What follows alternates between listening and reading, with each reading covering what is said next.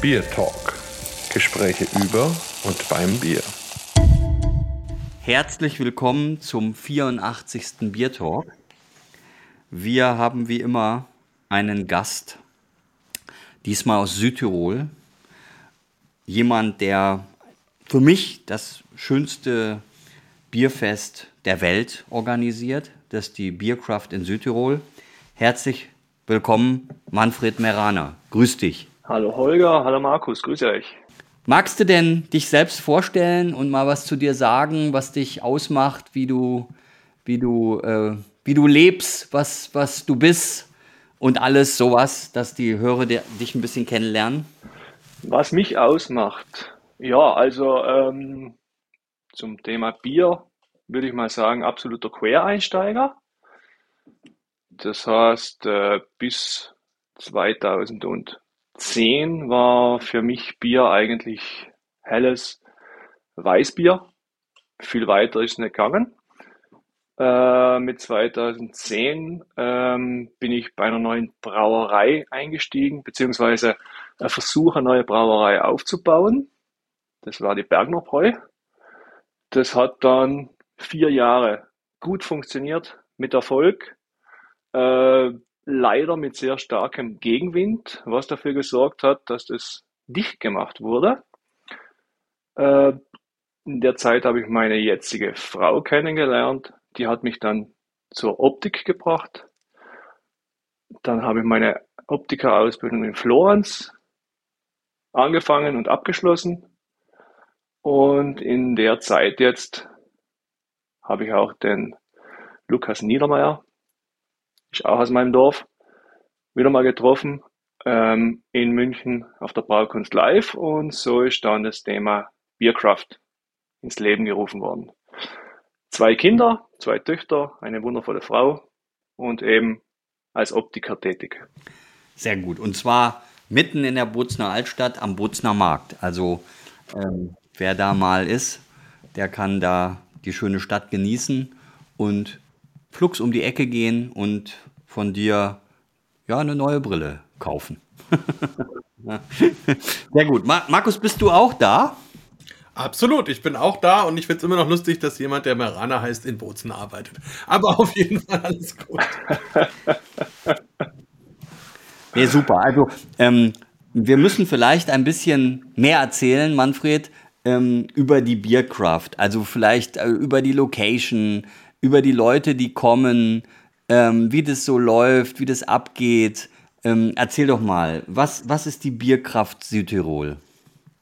Also die, die Bierkraft, muss ich mal dazu sagen, erstmal danke für die Blumen, für den Organisator, aber das ist immer ein Organisationsteam. Wir sind natürlich mehrere Personen, die das Ganze auf die Beine stellen. Vorab der Lukas Niedermeyer, den ich schon erwähnt habe. Dann Bobo Wiedmann, ähm, Martin Bozzetta, was ja auch schon mal bei euch im Biertalk war. Äh, und viele, viele mehr, um nicht zu vergessen, die ganzen freiwilligen Helfer, was da dabei sind. Was ist die Bierkraft? Die Bierkraft ist ein Craft Beer Meeting, ähm, geht über zwei Tage. Das heißt, wir haben circa 40 internationale Brauereien, die ihre Biere dort präsentieren können. Die Besucher können die Biere dort verkosten, können sich austauschen mit den Brauereien, mit den einzelnen Brauern auch.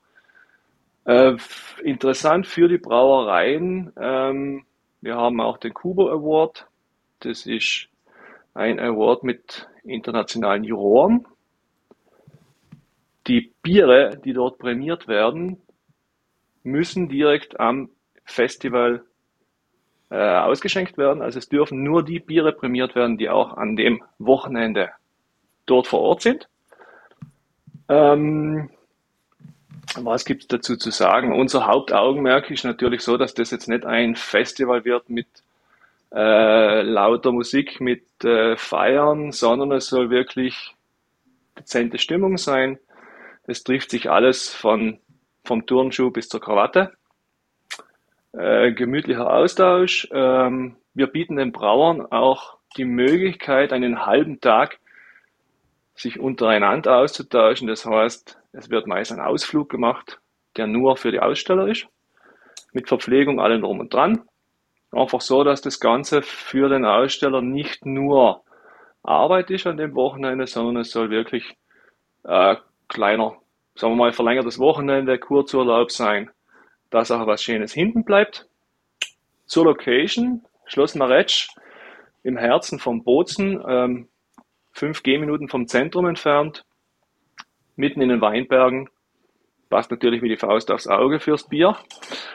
Ein, ein altes Schloss aus dem Jahr 14. Jahrhundert, 15. Jahrhundert, sowas, viele schöne Fresken, äh, wunderschöne Location.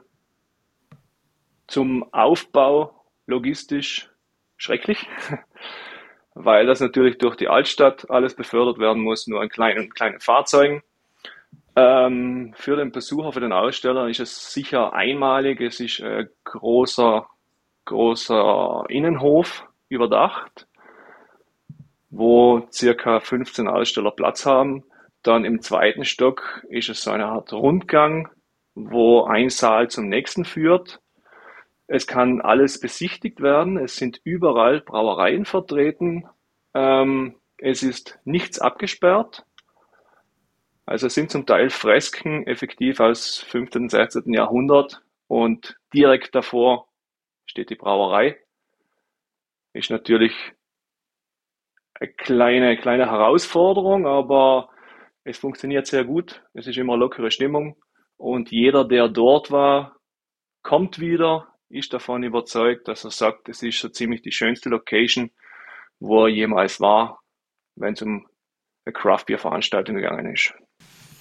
Das habe ich ja gerade schon gesagt. Also bei mir ist es definitiv so. Ähm, es ist wirklich eine unglaubliche Atmosphäre, vor allen Dingen, wenn, wenn dann, also wenn es dann Abend wird und es wird dunkel und die Beleuchtung hat dann auch noch, spielt auch noch irgendwie eine Rolle und so und es wird immer voller und man kann dann draußen sich begegnen und ist wirklich inmitten der Weinberge.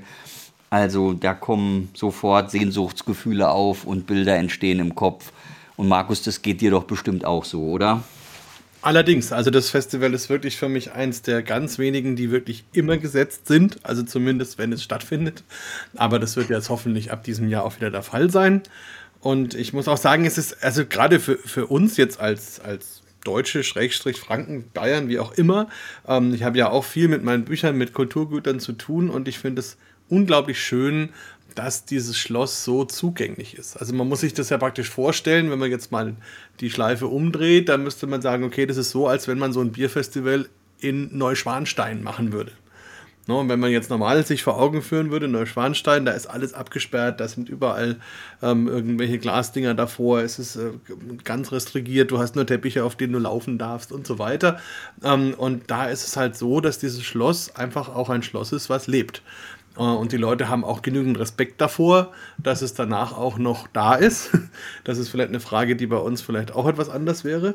Und da muss ich wirklich sagen, das begeistert mich schon. Also, dass es, dass es das Vertrauen auch in die Gäste gibt und andersrum und dass man wirklich in diese Atmosphäre eintauchen kann und da einfach ist. Und, und diese Synergie mit so viel Tradition und so viel Historie auf der einen Seite und so viel Energie und jungen Leuten und Kreativität und Mut auf der anderen Seite, das ist einfach das, was das Festival beseelt. Und das macht auch so viel Spaß, zum Beispiel als Judge da zu sein, weil das auch zum Beispiel so ist, dass wir da ganz bewusst mit den Brauern auch ins Gespräch kommen. Das ist ja was, was es bei keinem anderen Bierfestival gibt, das ich zumindest kenne.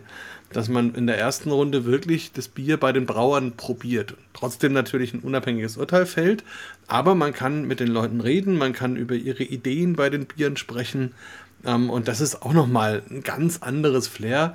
In der zweiten Runde wird das Bier dann natürlich in der nächsten Runde praktisch ganz nüchtern und neutral und blind bewertet. Aber wie gesagt, diese erste Runde das ist wirklich sehr schön und dann machen wir auch noch einen Ausflug und erleben dann abends die Siegerehrung, wo man auch wieder merkt, dass sich jeder für jeden freut. Und da sind ja auch Brauer aus vielen verschiedenen Ländern da und trotzdem ist das eine Gemeinschaft. Und also wie gesagt, ich kann da auch nur schwärmen. Für mich ist das immer ganz, ganz toll und ich bin schon richtig heiß drauf, das jetzt dieses Jahr auch zu erleben. Nee, so ist es, so ist es wirklich. Ich kann das nur, kann das nur bestätigen. Manfred, magst du uns vielleicht noch ein bisschen erzählen, wie es gerade der Südtiroler Szene geht. Also damit meine ich natürlich jetzt nicht die Forstbrauerei, Ähm, aber das kannst du natürlich auch gerne sagen, wie es der geht. Aber was, was ist passiert jetzt während der Pandemie? Äh, Gibt es eben immer noch diesen Craft Beer Hype auch in Italien? Ähm, oder hat sich das abgeflacht? Wie, also wie schätzt du die Lage ein? Wie geht es der Szene? Natürlich etwas schwer zu sagen, weil äh, Festivals sind alle flach gefallen, deswegen man hat jetzt nicht den direkten Kontakt, man kann jetzt nicht unbedingt persönlich sagen, wie sieht es jetzt aus? Sind es mehr geworden, sind es weniger? Aber ich würde jetzt einfach mal behaupten, auch durch das, dass ähm, Thema Lockdown, äh, alles ist geschlossen. Was macht man? Man hat viel Freizeit. Man braut sich das Bier selber. Also ich wage zu behaupten, dass die Szene gewachsen ist und ich, ich bin mir auch ziemlich sicher, dass wir das heuer, sofern wir das Festival wieder machen dürfen, wovon wir ausgehen, dass wir das auch erleben können, weil, möchte ich noch dazu sagen, äh, bei uns gibt es ja auch den Homebrewer Award. Das heißt, die Judges, so wie auch ihr zwei, bewertet ja auch Craft-Biere von Homebrewern. Und das ist natürlich, sage ich schon mal, eine Auszeichnung. Deswegen behaupte ich, äh, die Szene, die Szene ist gewachsen. Ah ja, sehr interessant. Ähm, ja, Markus, was sagst du denn zu uns, also zur deutschen Szene? Wie geht's der denn? Also. Naja, also ich denke mal, die deutsche Szene, das ist so ein, ein, sehr vielschichtiges Bild. Also auf der einen Seite haben sich Prozesse beschleunigt, die sich vorher schon abgezeichnet haben. Also es gibt durchaus Brauereien, denen es schon nicht so besonders gut ging vor der Pandemie und bei denen ist es eher so, dass das eher noch schlechter geworden ist bis hin zum Zumachen.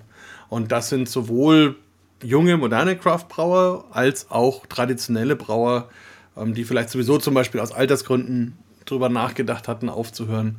Ähm, oder auch welche, die zum Beispiel drüber nachgedacht hatten, irgendwann ähm, erstmal fremd abfüllen zu lassen und dann irgendwann auch fremd brauen zu lassen. Also solche Prozesse haben sich sicherlich beschleunigt.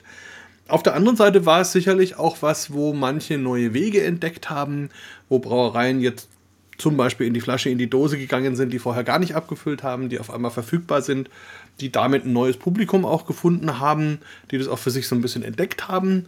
Äh, und ich glaube auch, dass so manche Versender einen guten Job gemacht haben, dass sie einfach ihre Logistik, ihre Online-Shops entsprechend aufgebohrt haben, dass sie dem der Nachfrage auch gerecht werden. Und außerdem ist natürlich auch so, was bei uns ja insgesamt passiert ist, ist, dass wie überall dieses ganze Thema Online-Tasting rauf und runter genudelt worden ist. Ähm, vielleicht nicht unbedingt immer zum Positiven für die, die es am Ende des Tages auch veranstaltet haben, aber es hat auf jeden Fall sehr, sehr viele Menschen erreicht und sehr, sehr viele Leute nochmal in Kontakt mit vielen verschiedenen Bieren gebracht. Und ich glaube auch, das wird bleiben, dass einfach diese Lust auf Vielfalt und dieses Bewusstsein für Vielfalt das ist auf jeden Fall geblieben. Und insofern, also glaube ich, es, es ist ein bisschen zweischneidig. Es gibt sicherlich deutliche Verlierer dieser ganzen Entwicklung, aber es gibt auch Gewinner und unterm Strich, also je nachdem, was jetzt halt noch in Zukunft passiert, aber wenn man den Stand jetzt sieht, glaube ich, wird es insgesamt mit einem blauen Auge ausgehen. Also die Stichworte Vielfalt und Genuss ähm, animieren mich jetzt eigentlich zu dem Thema, wer hat denn Lust, ein Bier zu trinken? Also wir sind ja schließlich im Biertalk. Und wer mag starten? Manfred, möchtest du dein erstes Bier ich öffnen? An. Sehr gerne. Gast? Also heute zur Feier des Tages, zur Feier des Biertalks, habe ich in meinen Keller etwas aufgeräumt und habe mich schlussendlich für ein Timmermans Eau de Gueuse entschieden. 2013 gebraut, 2016 abgefüllt. Eau de äh, kurz zum Bierstil. Göse, äh, Lambic-Biere von verschiedenen äh, Jahren verschnitten. Das heißt, äh, altes Lambic mit frischem, um noch etwas Restzucker mit reinzubringen, dass nicht ganz zu trocken wird. Das Ganze dann in der Flasche nachvergoren, damit wieder etwas CO2 entsteht. Und nicht umsonst World Beer Award Best Beer Sour 2015 kann ich absolut empfehlen. Wirklich schönes, rundes Sauerbier, schöne Brettanomyces-Noten, florale Noten, Zitrusnoten, wirklich ein geniales Sauerbier. Sehr komplex, absolut. Wunderbar. Ähm, Und die Sauerbiere ähm, in Südtirol haben die auch eine Fangemeinde?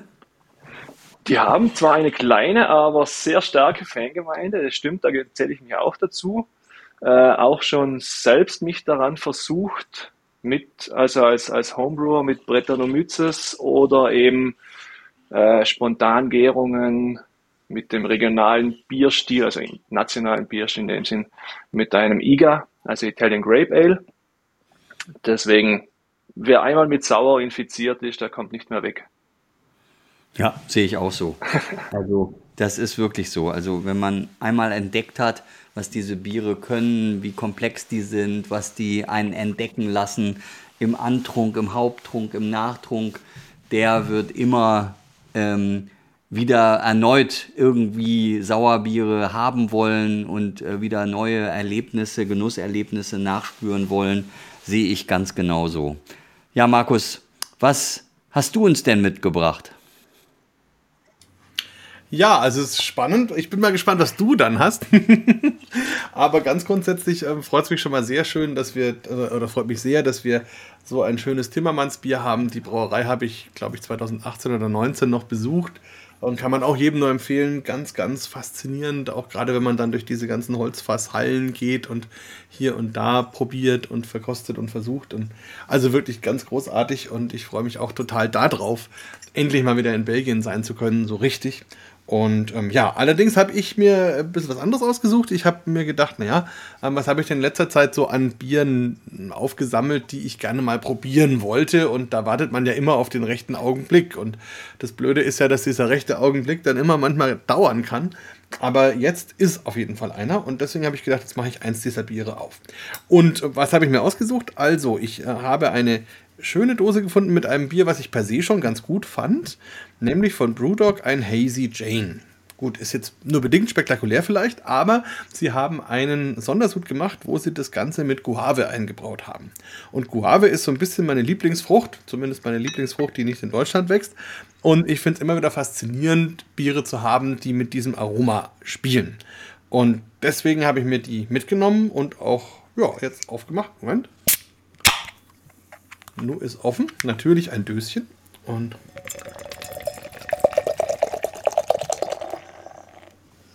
so. Naja, und wie sich so also ein Hazy gehört, ist es hier auch ordentlich trübe. also opak könnte man sagen. Ich habe einen schönen weißen festen Schaum. Der ist echt ordentlich. Und eben diese schöne Trübung. Es ist so, ja, fast, fast goldgelb, nur halt trüb. Jetzt rieche ich mal rein. Oh. Sehr schön. Also es, man merkt auf jeden Fall die Guave, aber es ist auch ganz viel so Pfirsich, Ananas, Mango, Orange, also ganz, ganz viele fruchtige Aromen. Und wenn ich ganz ehrlich bin, weiß nicht, ob ihr das kennt, es gibt von Haribo diese quadratischen Teile, die sind so gelb und rot und heißen offiziell, glaube ich, Pfirsiche. Und, und dieses Aroma ist es quasi eins zu eins. Also sehr erstaunlich. Also unglaublich Schön fruchtig, schön intensiv. Jetzt probieren wir das mal.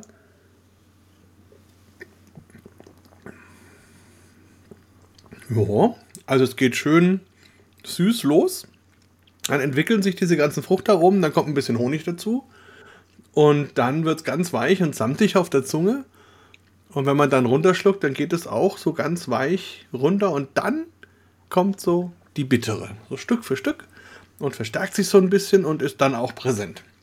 Nicht sehr intensiv, aber sie ist da und verstärkt sich, je länger ich nicht mehr trinke und dann wird sie tatsächlich immer intensiver und will gelöscht werden. Also sehr schön, tolles Bier, muss ich mich selbst beglückwünschen. Und auf Griechisch sagt man ja, da gibt es ein extra Wort für diesen rechten Augenblick. Das ist der Kairos. Und der ist jetzt mit euch hier gekommen. Also sehr schön. Wunderbar. Meine Güte, jetzt wirst du jetzt auch noch philosophisch. Ja, Wahnsinn. Ja. Also, ähm, Manfred, wenn man jetzt solche Biere, die ihr beiden da euch ausgesucht habt, im Bozen kaufen will, wo kann man die denn kaufen? Äh, direkt im Bozen gibt es zum Beispiel einen Getränkehändler, der recht gut sortiert ist. Das ist Gastrodrink. Ansonsten kann ich auf alle Fälle den Harpfgetränke in Bruneck empfehlen.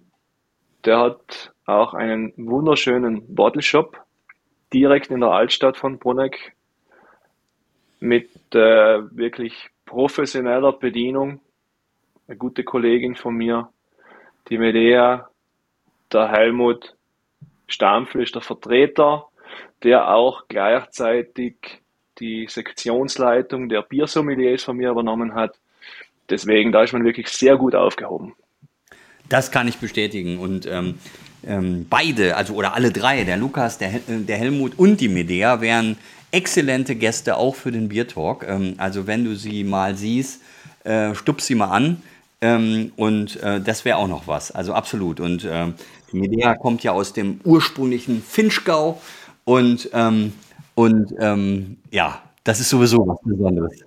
Meine Wahlheimat, ganz genau. ganz genau. Nee, sehr gut. Und ähm, das hat natürlich auch mit der Medea zu tun, also, absolut. Also ähm, jetzt ähm, würde ich auch gerne äh, mir ein Bier ins Glas schenken, weil ihr habt ja jetzt schon so tolle Produkte vor euch stehen und habt die auch schon verkostet. Und ich möchte ja jetzt auch nicht nachstehen.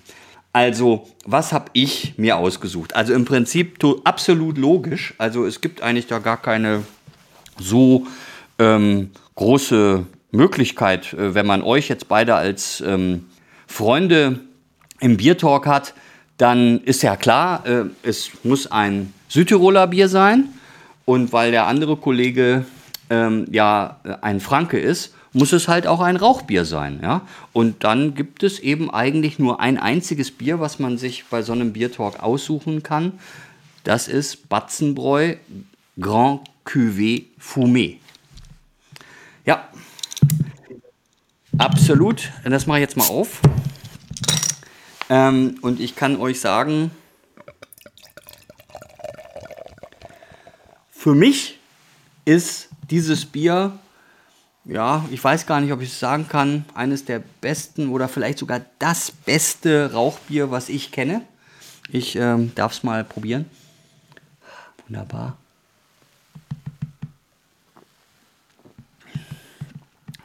Herrlich, also wirklich herrlich. Also ich darf es euch beschreiben. Ähm, wir haben so ein dunkles Mahagoni, haben einen schönen ähm, cremigen beigen Schaum, feinporig. Das Bier hat eine schöne Ressenz. Ähm, und im Geruch hm, hat man natürlich sofort diese Rauchmalznoten, die den Süddeutschen eher an Schinken erinnern und den Norddeutschen vielleicht an Räucherfisch, aber ganz dezent, ganz ausgewogen. Ähm, also überhaupt nicht ähm, irgendwie so äh, dich anspringend, sondern das ist äh, im Hintergrund und man kann sich erinnern äh, so an, an, an, diese, an diese Aromen, aber trotzdem ähm, ist da noch vieles, was man sonst auch noch wahrnimmt. Also es ist ja ein Doppelbock, der in Whiskyfässern gereift ist und das ist eben auch in der Nase, also dieses ähm, äh, Barrel-aged, ähm, dann auch dieser, dieser Bourbon-Whisky-Geruch ähm, der, der ist da mit dabei. Im, im Antrunk ähm, ist, eine, ist natürlich diese Malznote, diese Rauchnote da. Es sind süße Früchte da. Es ist ein samtiges Mundgefühl da. Es ist ganz vollmundig und ähm, hat natürlich dann auch 11,3% Alkohol ähm, und wärmt dann auch so im Abgang, im Nachtrunk so richtig schön. Ich könnte mir jetzt ähm, also auf jeden Fall ein schönes ähm, Geflügelgericht vorstellen, vielleicht ein asiatisches Flügelgericht, aber natürlich auch eine tolle ähm, Schokolade. Ähm, mir fällt da so einiges ein von, von Goldhelm. Die haben so eine Pistaziencreme, die könnte ich mir dazu sehr gut vorstellen. Also das ist ein absolutes Gedicht. Und wer die Chance hat, dieses Grand Cuvée Fumé ähm, mal zu erwerben und zu trinken, der soll das tun. Ja, also, und diejenigen, die jetzt meinen, Rauchbiere mögen sie nicht, weil sie halt einfach nur bestimmte Produkte aus Bamberg kennen, die sollen es trotzdem probieren, ähm, weil sich doch nochmal eine ganz andere Welt da erschließt und dann natürlich die Flasche ist schon ein Traum, die, das Etikett ist ein Traum, also es ist eben auch wirklich dann auch italienisch ähm, äh, toll durchdesignt, also das, das ist was, das kann man verschenken, so eine Flasche. Ja, Prost. Jetzt bin ich aber wirklich fertig. Prost. Es ist aber auch eine sehr schöne Flasche, ne? Also muss man ja auch sagen, dass das ja auch wirklich eine Augenweide ist, weil gerade beim Batzenbräu ist es halt auch wirklich Genuss in jeder Hinsicht. Da ist das Etikett schön, da ist der Name spannend, da ist die Flasche toll, da ist die Bierfarbe toll, dann ist das Aroma der schön. Der Brauer also, toll. Da hat man wirklich der auch, alle Brauer, wir haben ja mehrere davon. Und die Brauerei natürlich auch, spannend zu sehen, äh, mit all ihren Facetten über all ihre Stockwerke. Also das ist schon. Darf ich mich da ganz kurz dranhängen? Also das Bier gibt es natürlich heuer auch auf der Biercraft zu verkosten.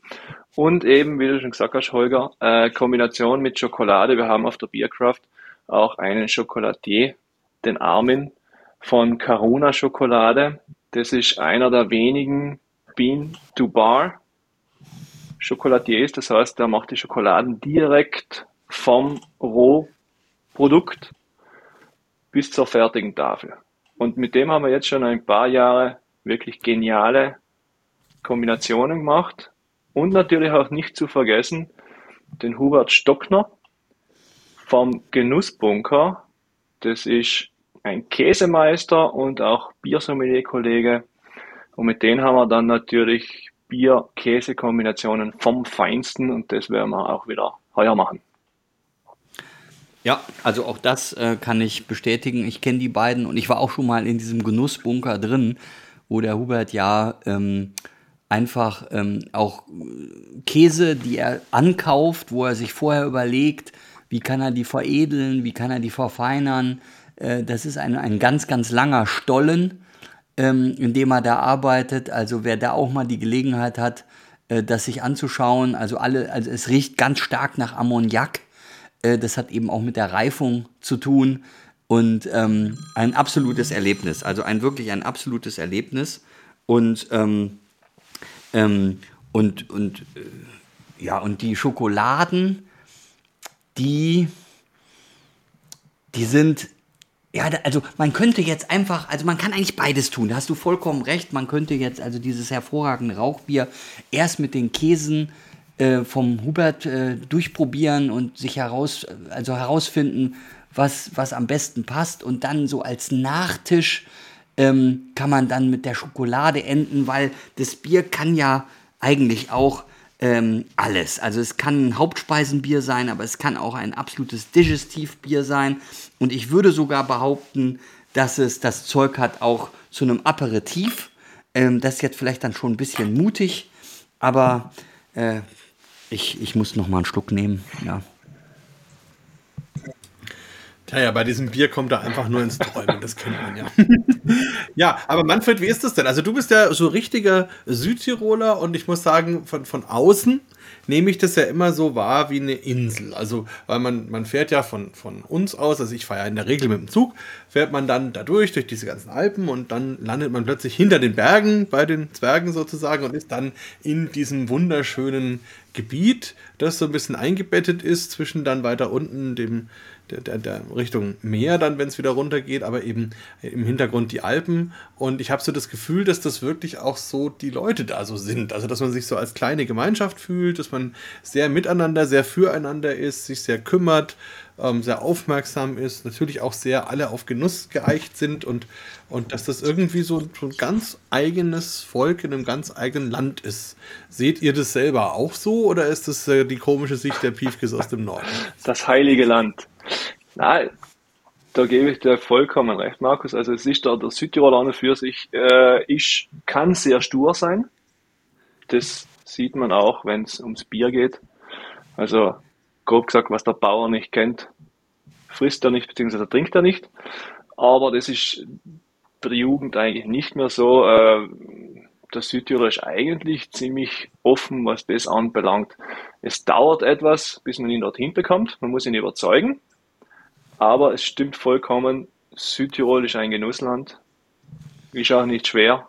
Also, wer Südtirol kennt, wir haben irgendwie so die, die perfekte Kombination aus, aus der Kreativität des Südens und die Genauigkeit, die Präzision des Nordens. Das haben wir irgendwo vereint. Und deswegen ist die genialste Kombi, die man sich vorstellen kann. Ja, es ist auf jeden Fall von Gott geküsst. äh, dieser Landstrich. Und natürlich, äh, es ist äh, die erfolgreichste Autonomieregion der Welt. Genau. Also überall kommen ähm, Menschen daher, also andere Staaten, die wirklich schauen wollen, wie funktioniert Autonomie ähm, erfolgreich. Und, ähm, und, und das ist eigentlich eine Muster, Musterregion geworden in vielen, vielen Beziehungen. Ja? Also nicht nur in Richtung des Genuss, sondern eben auch politisch äh, ausgesprochen interessant und natürlich auch immer dann zwischen den ähm, Mächten und ähm, zwischen dem Norden und dem Süden, natürlich auf der Südseite äh, des Alpenhauptkamms gelegen und ähm, äh, wo man dann schon mediterranes Klima hat und ähm, ähm, ja, hervorragende Weine bekommt, äh, eben aber auch hervorragende Biere. Und ähm, ich möchte noch mal so ein ganz kleines bisschen vielleicht das Thema italienische Bierszene äh, auch mit euch beiden besprechen, weil die Italiener, ähm, du hast vorhin äh, Stichwort Grape Ale äh, angesprochen, die Italiener, die haben ja auch unglaubliche Produkte. Und ich habe immer den Eindruck, ähm, die deutschen Brauer, die kommen vom, vom, also vom Rezept, von der Technik, von der Technologie und die italienischen Brauer, die kommen aber immer von der Speise. Also ich habe immer den Eindruck, die, die überlegen sich erst ein Gericht und kreieren dann das Bier dazu. Ähm, und, und dann kommen noch irgendwie tolle Flaschen und Etiketten dazu. Und dann ist das Produkt in, in Summe einfach toll. Ähm, äh, lass uns da auch noch mal bis, bitte hinschauen und auch ein bisschen diskutieren. Also was habt ihr beiden für Erfahrungen mit italienischen Bieren, ähm, wo wir mal die Hörer auch daran teilnehmen lassen müssen? Markus oder Manfred, ist egal, wer anfängt, aber dass wir uns noch mal auf die italienische Szene so ein bisschen fokussieren. Ja, also wenn ich anfangen darf, ähm, das ist natürlich auch interessant. Zurück zur Bierkraft. Äh, es ist so das, das Treffen eben vom Norden mit dem Süden. Es ist das Austauschen von deutschen, österreichischen Brauereien mit norditalienischen Brauern. Und da merkt man schon, es ist so ein gegenseitiges Beschnuppern und äh, die schauen sich dann auch mal vom anderen was ab. Es ist ja so, äh, die italienischen Brauereien, die Anlagen sind meistens von Deutschland. Ähm, die Rohstoffe meist auch.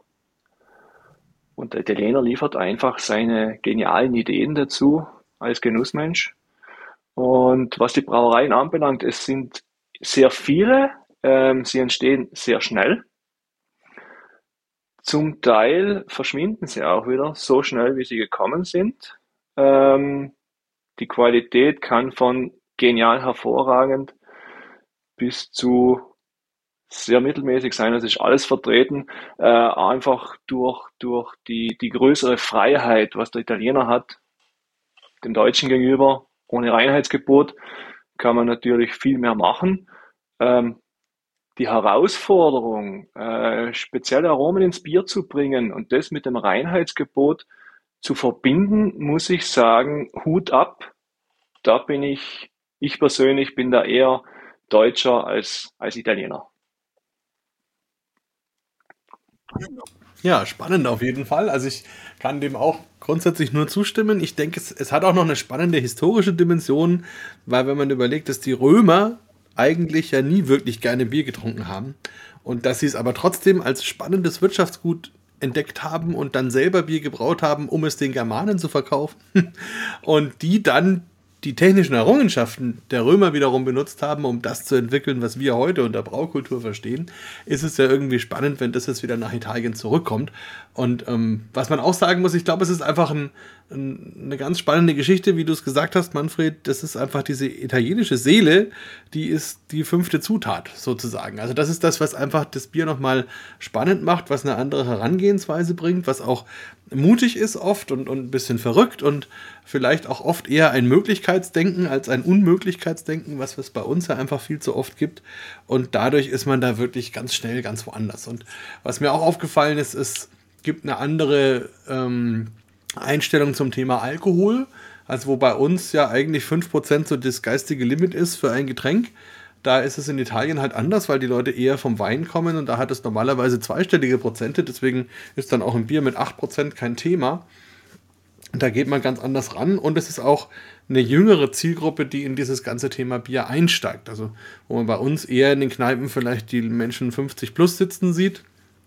Da ist es halt bei den, bei den Brauereien in, in Italien eher die Zielgruppe irgendwann zwischen 20 und 30. Und das natürlich macht auch was mit, mit dem ganzen Thema Bier. Und insofern, also ich finde es wirklich großartig, wie sich das entwickelt. Das sind, glaube ich, jetzt weit über 1000 Brauereien in Italien. Wenn man sich da vor Augen führt, dass vor 100 Jahren der Durchschnittsitaliener im ganzen Jahr einen halben Liter Bier getrunken hat, ist das wirklich ziemlich viel. Eine tolle, spannende Entwicklung. Äh, und eben auch viele, viele tolle Bierstile. Also das Einzige, was mir aufgefallen ist, ich bin ja öfters auch beim Wettbewerb in Italien Birra Anno dabei und darf verkosten und, und probieren sozusagen. Und ähm, also das Einzige, wo sich, glaube ich, aber das ist nicht nur die Italiener, das tun sich, glaube ich, alle schwer, ist so ein richtig gutes Weizen zu machen. Das scheint etwas zu sein, was tatsächlich eher eine bayerisch-fränkische Domäne ist. Aber alles andere, inklusive des eigenen Bierstils, des Grape Ales, das finde ich echt faszinierend. Also mir macht es immer total Spaß. Ich fahre total gerne nach Italien und, und probiere mich da durch und ähm, fühle da, habe auch viele Freunde da mittlerweile, die mir auch sehr nahe sind. Und ja, und bin nach wie vor fiebere ich dem entgegen, bald wieder da zu sein. Manfred, ähm, es gab ja, also ich fahre ja schon mein ganzes Leben lang nach Südtirol. Also meine, meine Eltern behaupten ja sogar, ich sei da gezeugt.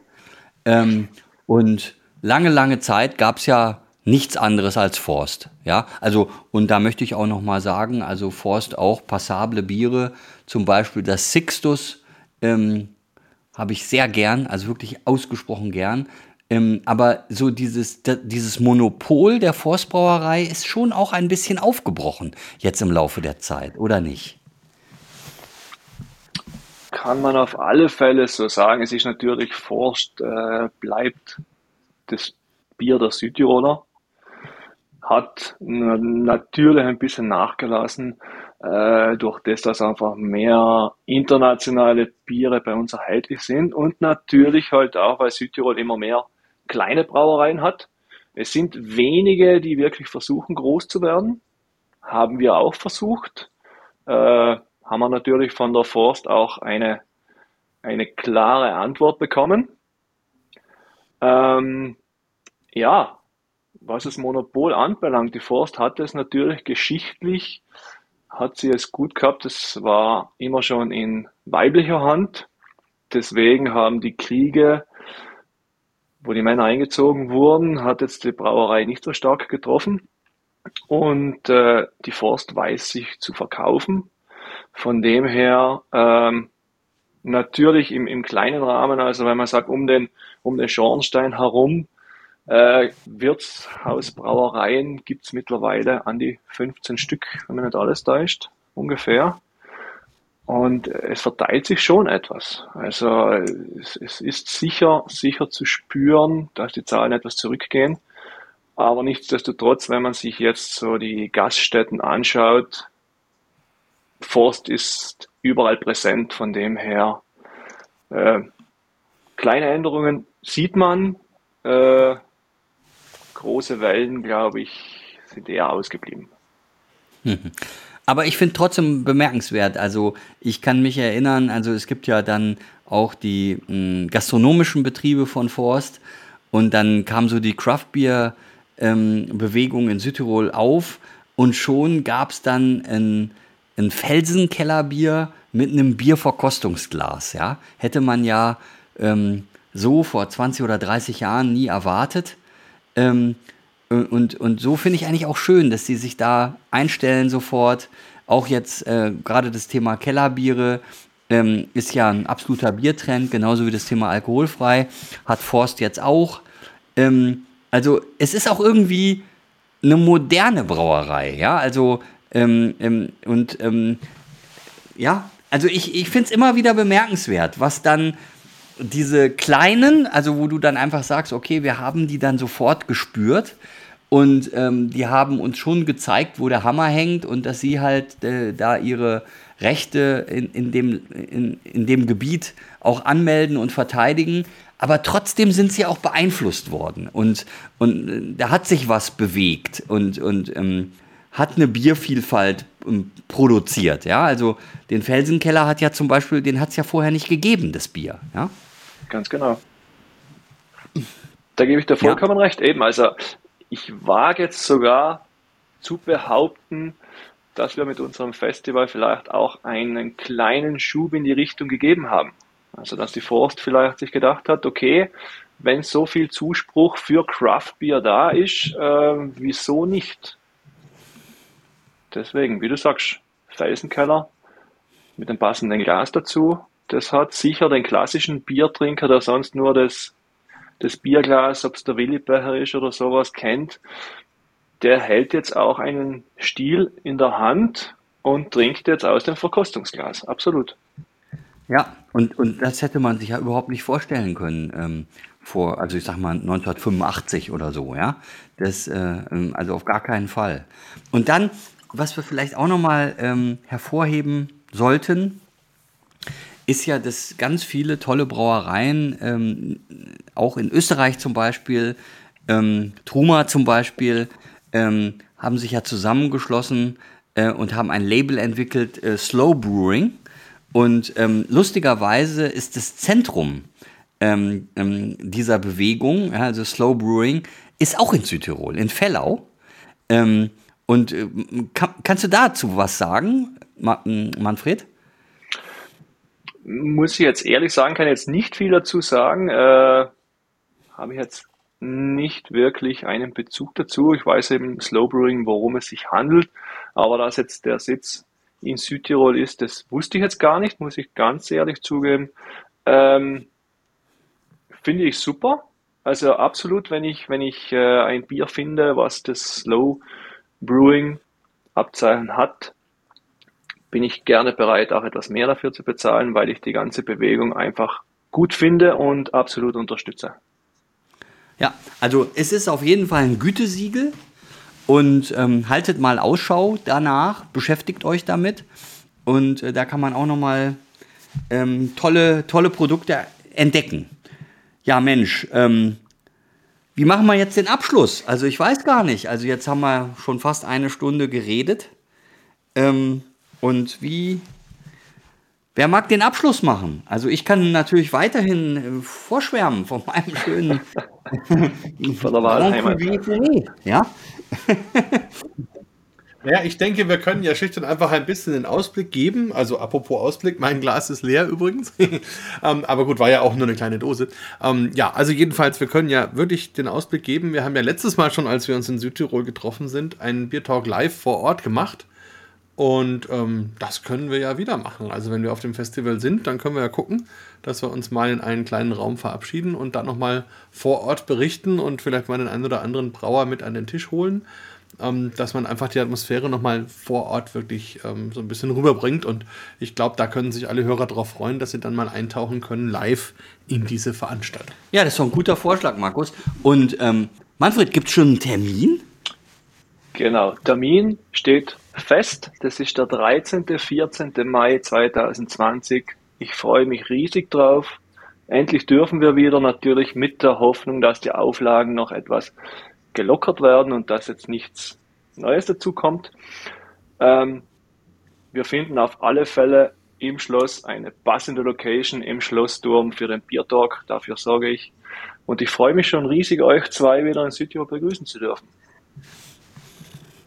Das ist auf jeden Fall ein Ziel. Also ich würde sagen, Markus, ähm, wenn wir jetzt gleich aufhören, dann gehst du sofort ähm, auf die Hotelseiten und suchst uns was Schönes aus und ähm, ja, die Vorfreude ist grenzenlos. Absolut, bin quasi schon dabei. Und natürlich alle sehr herzlich eingeladen. Alle Zuhörer. Also, das kann ich auch nur noch mal bestätigen. Also alle Menschen, die den Bier Talk hören, egal wo sie sind, also selbst wenn sie in Thailand sind, es lohnt sich, äh, nach Südtirol zu kommen, ins Schloss Maretsch und dieses fulminante Bierfest einfach mal live zu erleben. Und ähm, auch was der Markus gesagt hat, also dann einfach mit diesen Brauern ins Gespräch zu kommen und auch als Judge einfach äh, noch mehr zu erfahren, was der Brauer sich überlegt hat, ähm, äh, ist einfach äh, was ganz Besonderes. Und ähm, ich bin ja auf nicht so vielen Bierwettbewerben wie der Markus Aber ähm, Bierkraft Südtirol ist einfach ähm, eine absolute Pflichtveranstaltung ähm, und, und, und nicht nur Pflicht, sondern auch Kür. Also das, das ist einfach großartig. Ihr müsst, ihr müsst jetzt äh, die, den Google äh, einwerfen, müsst Bierkraft Südtirol und Bilder eingeben, ihr müsst Schloss Maretsch äh, als Bilder eingeben, ihr müsst es alles sofort recherchieren ähm, und dann äh, ähm, sofort euch die Termine in den Kalender schreiben und einfach kommen. Und alle, die ähm, kommen ähm, und äh, hier den Podcast gehört haben und mich dann da ansprechen, denen gebe ich einen aus. Versprochen. Das kann teuer werden, aber gut. Egal. Ich mache den Anfang. Stimmt, genau. genau. Wir machen den Anfang. Sehr gut. Also, dann noch einen schönen Abend. Oh Dir auch. Dankeschön. Manfred, vielen Dank. Ja, vielen Dank. Danke. Liebe euch. Grüße ne, ins gelobte Land. oh ja, auch schönen Abend noch. Servus. Ja, servus. Bier Talk, der Podcast rund ums Bier. Alle Folgen unter www.biertalk.de.